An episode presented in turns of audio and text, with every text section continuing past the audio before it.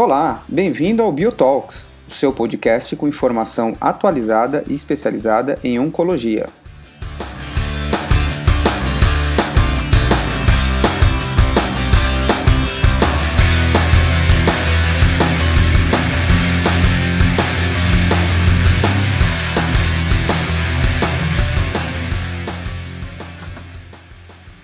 Olá, bem-vindos a essa edição especial do Biotalks.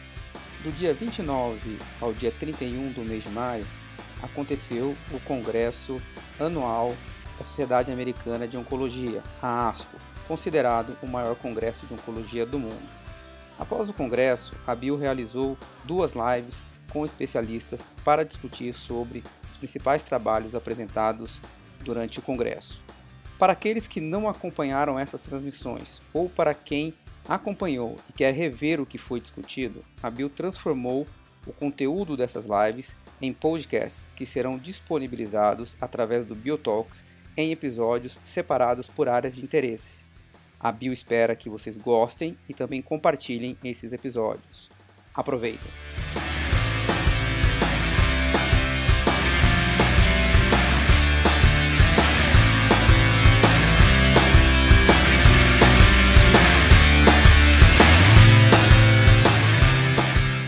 Olá, sejam muito bem-vindos à primeira live da Bio Brazilian Information Oncology. É um grande prazer estar aqui com vocês para a gente discutir as atualizações da ASCO 2020, esse grande evento, e trazer todas as aplicabilidades clínicas dos grandes estudos apresentados para o dia a dia do nosso consultório. Nós vamos ter uma tarefa difícil aqui, que é poder discutir melanoma e sarcoma depois dessas excelentes discussões aí. Então, queria Uh, trazer uh, para a câmera o meu amigo, meu colega Rafael Schmerlin, que é um super especialista uh, nessa área, para a gente discutir os destaques da ASCO. Então, Rafa, seja bem-vindo conosco. Obrigado, né? parabéns e... pela iniciativa de vocês. Uh, é um prazer te ter com a gente. Uh, e para a gente, então, a gente não vai ter muito tempo e tem bastante, bastante coisa para a gente trazer. Eu queria começar, então, discutindo uh, melanoma, Rafa. Eu acho que a gente tem três cenários importantes aqui. Nós tivemos um estudo importante na neoadjuvância, algumas atualizações de adjuvância e algumas perguntas respondidas também na doença metastática. Então, vamos começar pelo tratamento neoadjuvante. Nós tivemos atualização, o estudo Prado, um estudo de fase 2 apresentado né, com IP nivo neoadjuvante em pacientes com estágio clínico 3, na tentativa de, eh, conforme a resposta, definir necessidade ou não de um tratamento adjuvante. Como é que, que, que tu acha desse estudo? Comenta para gente. Então, o Prado é a continuidade do, do Opacin, né? Então, o Opacin fez a primeira vez, a primeira pergunta inicial, uh, e a gente viu, e isso foi atualizado, tem mais de 85% de pacientes livres de recidiva, uh, lógico, tempos curtos de segmento, números pequenos. Uh, mas aí a pergunta é: será, como a gente está falando neoadjuvância e a gente vai ter acesso à resposta do ponto de vista patológico, até que ponto eu posso usar isso? E foram três braços: um braço em que os pacientes tiveram resposta completa ou quase completa, e aí a gente está falando de mais de 90% de resposta na, na patologia. Uh, o, o grupo que não teve essa, não atingiu 90%, e os pacientes sem resposta. O, o, primeiro grupo não fazia mais nada, o segundo grupo tinha uma dissecção linfonodal prevista, e o terceiro grupo uh, seguia com adjuvância sistêmica, seja com inibidor de BRAF-MEK ou com uh, anti-PD1, conforme tinha estava em tratamento o, o que nos impressiona desde já é que uh, nós temos aí 50% de resposta completa, mais 10% de quase completa. Esse número é extremamente importante. A gente está falando de dois ciclos de, de ipinivo, e, e, e, lógico, a gente precisa de segmento agora. A gente precisa de segmento para ver se isso vai uh, uh, se comportar como o Opacin, e se a gente pode, de fato, tomar essa estratégia de abrir mão da cirurgia. Os europeus cada vez mais estão nessa, nessa toada de, de abandonar a cirurgia, a, a dissecção nodal, e essa é mais, um, mais uma tentativa. Uh, aparentemente, na ESMA, a gente vai ter mais dado nesse sentido.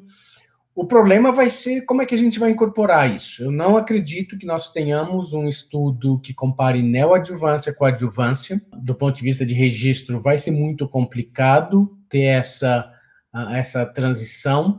Essa acho que é a pergunta prática fundamental. Como é que nós vamos, e se é que nós vamos conseguir incorporar isso na prática clínica? A até gente tem visto, né, Rafa, um, um, a, a, as correlações até em outras patologias de, dessa resposta patológica completa com ganhos de sobrevida a longo prazo. Né? Eu acho que, como tu bem colocou, o follow-up prolongado aqui vai ser importante nessa população de pacientes. Né? É.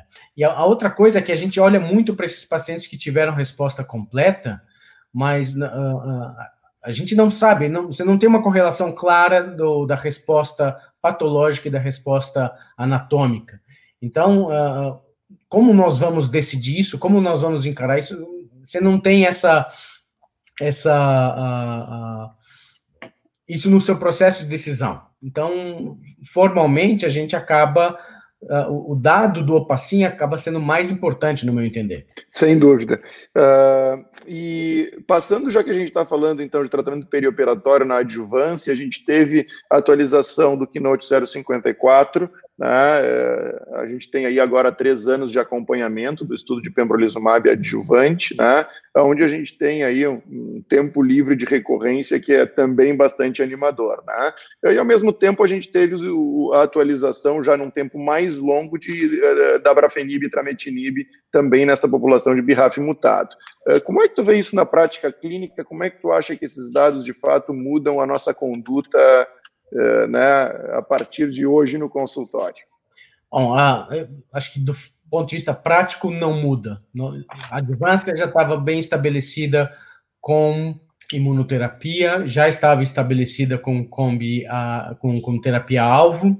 Então, a, do ponto de vista prático, a gente vai continuar tendo que decidir entre um e outro pela sua preferência, toxicidade, Uh, eu, eu, sempre gosto de lembrar que o, o hazard ratio de, é, é, do, da brafenib e trametinib é provavelmente o melhor hazard ratio de todas as adjuvâncias. Formalmente é melhor do que tamoxifeno até, numericamente, né?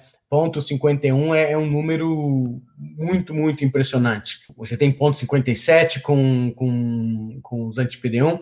Eu, eu, eu, eu sinceramente acho que não vai mudar a nossa prática o que também, é, de certa forma, me encanta no, no, na terapia-alvo é que é provavelmente a única terapia-alvo que você tem um platô muito estabelecido de sobrevida livre de recidiva. Absolutamente claro esse platô. Nem no, no GIST, que a gente vai ver daqui a pouquinho, é, ele é tão claro como é a, a, a, para e trametinib. Então, é, é, é, talvez essa seja a situação em que terapia-alvo sozinha mais claramente mata tumor. Esse, esse, é um bom ponto. E um outro ponto relacionado à imunoterapia, uh, Rafael, que eu queria discutir contigo, uh, que uh, também de alguma forma aparece no estudo Prado, que é, são as duas doses de ipinivo. Né? E, a pergunta de será que todos os pacientes né, é, precisam de quatro aplicações de ipinivo? Será que, eventualmente, aqueles pacientes que, que, que, atingem uma resposta significativa precocemente poderiam interromper, né, ou fazer só duas aplicações? E esse foi o estudo né, de fase 2 do Dr. Mike Postel, né, que tentou avaliar e interromper o tratamento, então, depois de, de duas aplicações de ipinivo. Né? Uh, queria que tu comentasse para a gente se tu acha que esse estudo, qual é o, de fato o papel desse estudo na prática clínica. Bom, a, a história também, se a gente colocar na história uh, da, dos inibidores checkpoint, começou assim: a gente tinha IP por quatro doses e ficou a discussão se tinha que fazer manutenção ou não. Os anti-PD1, dois anos, depois a gente ficou tentando diminuir o número, e agora chegou a vez de ipinivo. Por que quatro doses? Isso é totalmente arbitrário.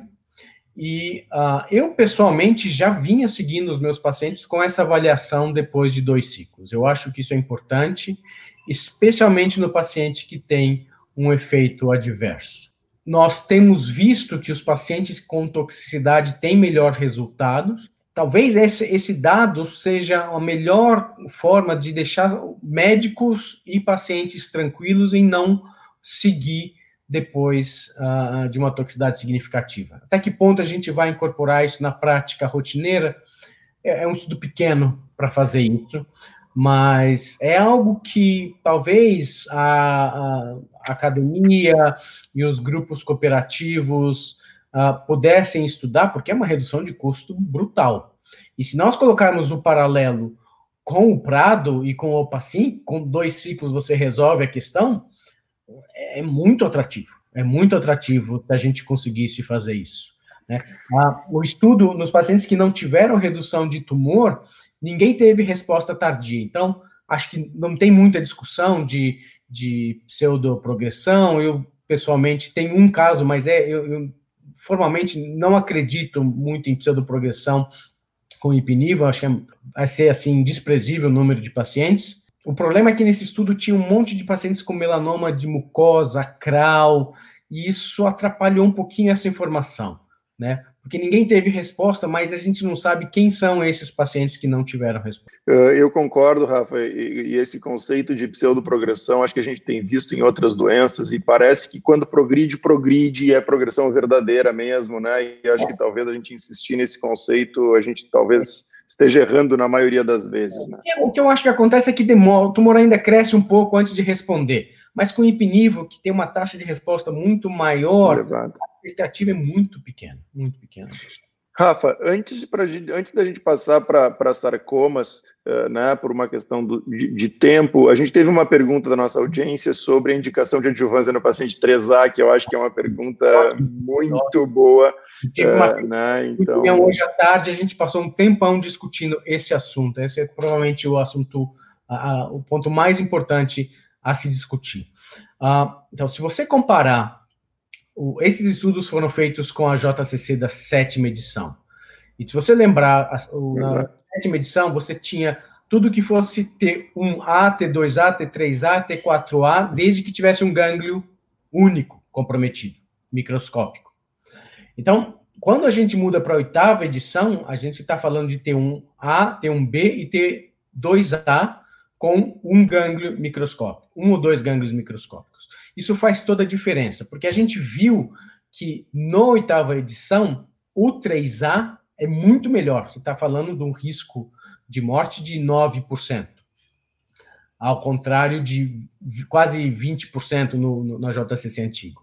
E além disso, se você lembrar, esses pacientes tinham ah, ah, necessariamente os 3A tinham necessariamente um, uma extensão do linfonodo com pelo menos um milímetro. Então, não é um 3A qualquer, é um 3A ruim, né? Então, esses pacientes, eles, no meu entender, têm uma indicação. Então, se você seguir o estudo, você vai falar, você vai ver essa extensão do linfonodo. E hoje, se você pegar pelo 3, pelo, pela oitava edição, se você tiver um T3 com M1, mesmo que seja pequena a extensão nodal, esse paciente já é um 3B. Né? Ele já está se comportando como um, um, paciente de maior risco. Então, eu, eu pessoalmente acho que você pode tra tratar os 3A se você respeitar o comprometimento nodal mínimo.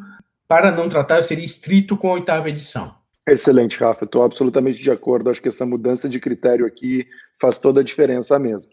Uh, rapidamente para sarcomas, né? Sarcoma é uma doença rara, uma doença onde dificilmente a gente tem estudos grandes, né, com follow-ups prolongados, mas eu acho que a gente teve boas, uh, boas atualizações aqui, estudos importantes. O primeiro estudo que eu acho que cabe destacar é, é o, o, tratamento perioperatório em pacientes com sarcomas de partes moles. Né? Vale lembrar aqui que a gente tem um mix de várias histologias, o que sempre confunde a nossa avaliação aqui, de fato, dos esquemas, mas é um estudo que avaliou é, o tratamento com Adria mais IFO versus gencitabina e docetaxel, né? um estudo de não inferioridade, que era uma dúvida que nós já tínhamos de qual é o melhor esquema, se eventualmente a gente pode optar por um esquema menos tóxico, mantendo uh, mesmas taxas de eficácia. E eu acho que esse estudo vem para, uh, de fato, botar um ponto final nessa história, né, Rafa? Queria te ouvir em relação a isso.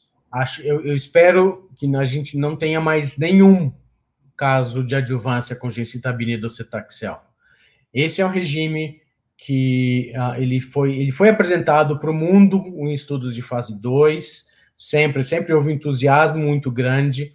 Toda vez que apareceu um estudo de fase 3, ele não se mostrou útil, mas as pessoas continuavam usando, e ainda usando na adjuvância, o que, no meu entender, é grave, porque são pacientes curáveis. Então, é, é, o dado que nós temos para adjuvância é com IFO e antracíclico. Nós temos que respeitar a adjuvância, não dá para a gente ser criativo. Existe meta-análise, aumenta a sobrevida. Ah, mas IFO e, IFO e doxo é tóxico, meu paciente não tolera. Então, não faz.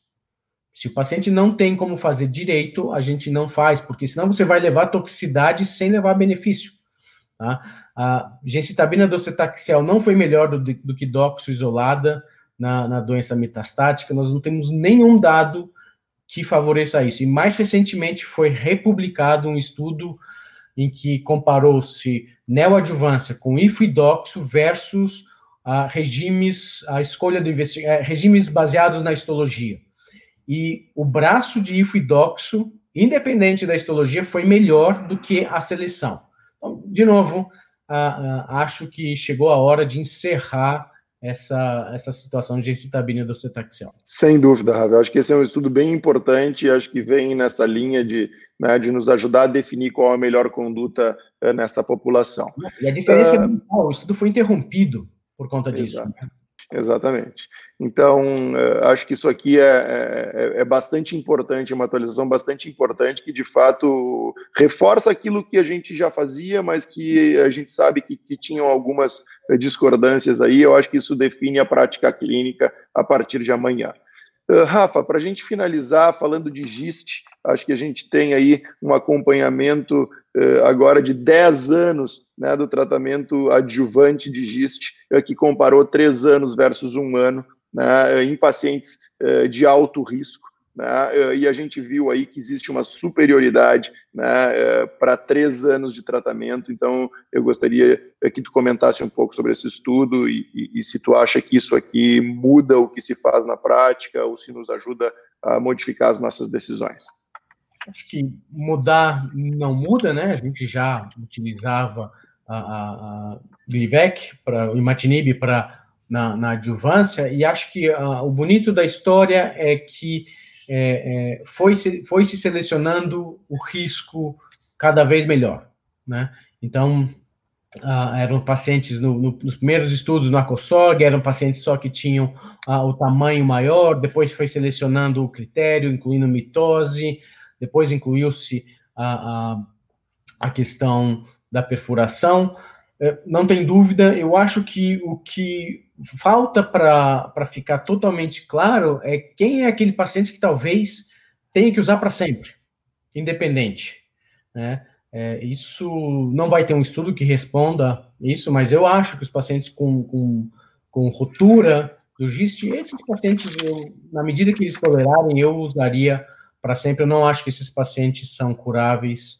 Ah, ah, ah, a gente sempre vê eles têm um padrão muito característico de recidiva. A gente vê a história do doente, mas isso teve uma ruptura no início da história.